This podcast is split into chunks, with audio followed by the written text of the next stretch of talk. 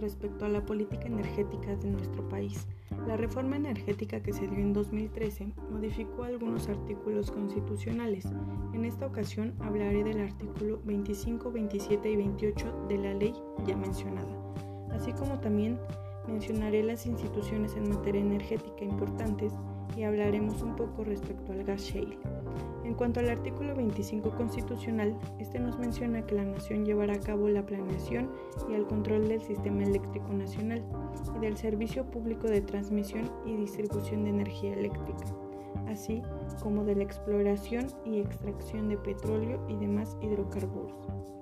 En cuanto al artículo 27 constitucional, este nos habla de que corresponde a la nación el dominio directo de todos los recursos naturales de la plataforma, los combustibles, minerales sólidos, el petróleo y todos los carburos de hidrógeno sólidos, líquidos o gaseosos. Tratándose de minerales radioactivos no se otorgan concesiones.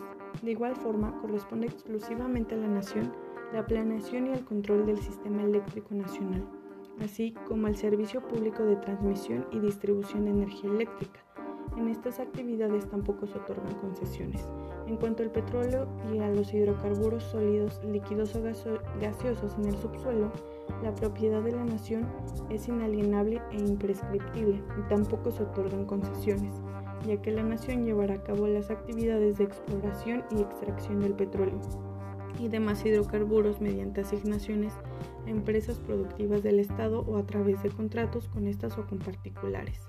En cuanto al artículo 28 constitucional, este nos menciona que no constituirán monopolio las funciones que el Estado ejerza de manera exclusiva en minerales radioactivos y generación de energía nuclear, la planeación y el control del sistema eléctrico nacional, así como el servicio público de transmisión y distribución de energía eléctrica y la exploración y extracción del petróleo y de los demás hidrocarburos.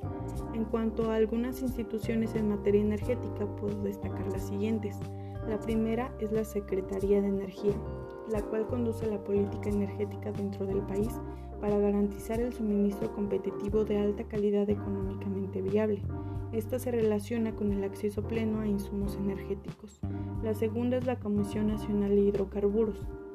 Esta comisión regula los contratos para la exploración y extracción de hidrocarburos y también regula de manera eficiente y confiable la exploración y extracción de hidrocarburos en México.